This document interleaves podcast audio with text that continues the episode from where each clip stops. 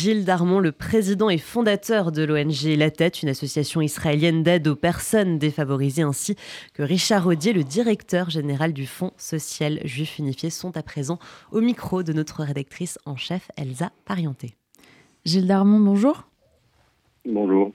Quels sont euh, les besoins ce matin en Israël auxquels vous répondez et dans quelles conditions euh, Est-ce que le pays est toujours à l'arrêt? Le pays est effectivement euh, complètement à l'arrêt, euh, que ce soit euh, le secteur des affaires, que ce soit le, secteur des, des, municipalités, que ce soit le gouvernement. On est toujours dans un moment de sidération suite aux événements des derniers jours. Et cette sidération, c'est un peu la deuxième lame du conflit. C'est un peu euh, la continuation même de l'événement.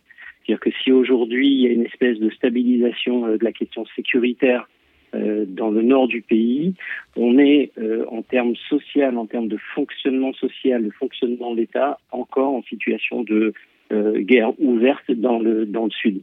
Et c'est là où nous intervenons, où le secteur associatif en fait joue son rôle et prend sa place en fait de euh, d'entité euh, flexible, réactive et qui est capable de, de je dirais euh, remplir les carences de l'État, parce que c'est ce qu'il faut dire. Aujourd'hui, on est dans un, environnement où l'État ne fait plus son travail, n'est plus capable de faire son travail, et c'est là où les volontaires de la tête, l'équipe de la tête, n'est pas simplement l'organisation la tête, l'ensemble de la société civile s'est engagé de façon extraordinaire afin euh, d'apporter euh, notre soutien, euh, de l'aide aux populations du côté de la bande de Gaza, aux populations du sud du pays, mais simple, pas simplement, également aux soldats réservistes qui aujourd'hui se trouvent à la fois dans le sud et dans le nord et qui attendent la suite, la suite des événements.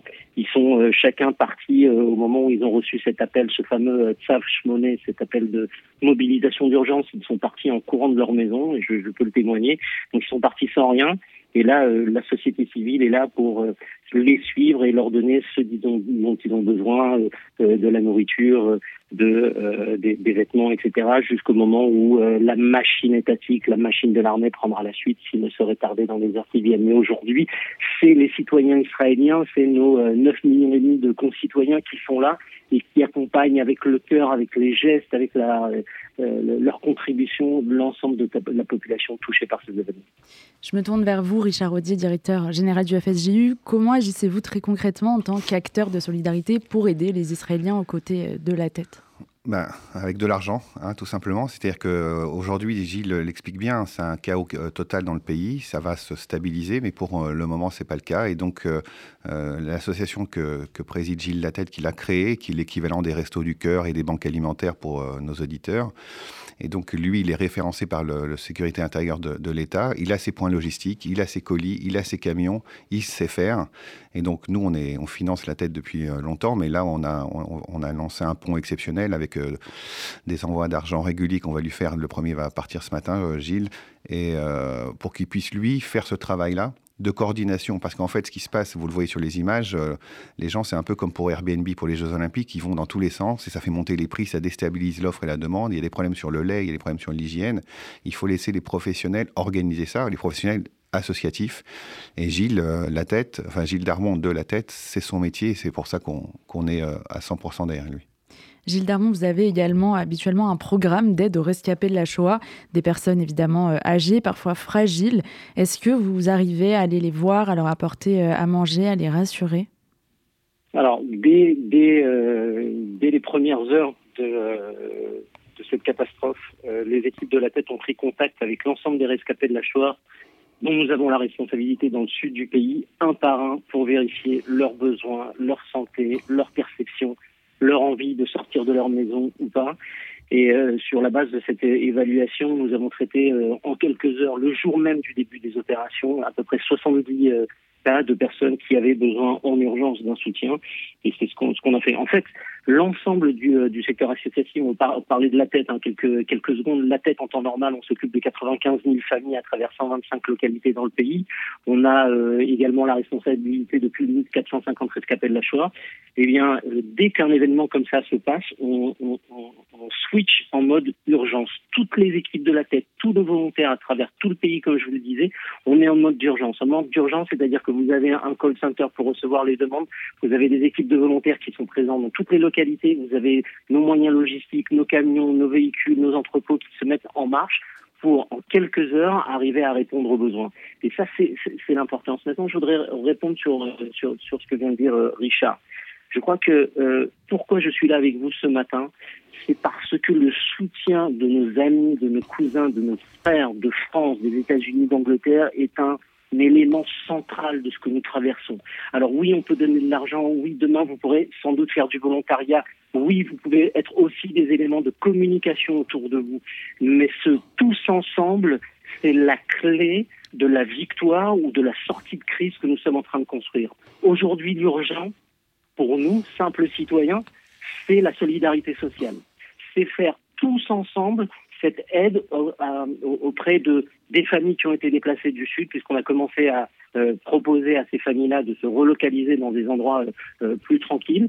Euh, nous avons en coordination avec l'armée israélienne la liste de ces, de ces centres et nous avons commencé à acheminer des denrées alimentaires à ces endroits et répondre aux, aux besoins.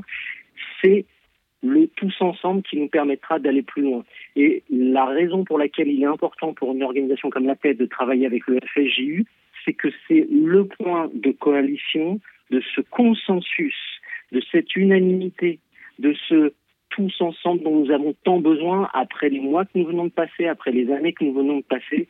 C'est un défi immense. C'est pas simplement un défi sécuritaire. Ce qui s'est passé il y a quelques jours, c'est pas simplement des pertes humaines énormes inconnu depuis la Shoah, mais c'est aussi l'idée même d'Israël qui est attaquée. Donc aujourd'hui, on se doit d'être tous solidaires, ensemble, des deux côtés de la Méditerranée, pour parer au plus pressé. Aujourd'hui, c'est la question sociale. Demain, bien sûr, il y aura d'autres choses. Faire confiance à ce gouvernement national qui est là pour donner des réponses militaires, parce qu'il faudra en donner. Mais nous, aujourd'hui, on doit aider nos concitoyens qui sont dans le besoin, qui sont dans la détresse, dans le Sud et peut-être demain dans le Nord, euh, dans des abris. La situation sociale que vous évoquez, elle était justement déjà fragile en Israël ces derniers temps, avec il y a quelques mois déjà plus de 2,5 millions d'Israéliens vivant sous le seuil de pauvreté. Est-ce que vous êtes inquiet à court, moyen terme du cumul de ces difficultés avec celle de la reconstruction, avec les conséquences psychologiques aussi de cette guerre? Écoutez, euh, c'est sûr que euh, on s'engage dans cette crise à un moment difficile pour l'État d'Israël. Partout où vous regardez, euh, il y a des signaux assez assez durs sur sur la, la, la capacité de prolonger cette situation de force économique, militaire, etc. de la société israélienne. Mais si on fait un parallèle avec la guerre de Kippour, les économistes ont l'habitude de parler de, des dix ans qui ont suivi la guerre de Kippour comme les dix ans perdus de l'économie israélienne.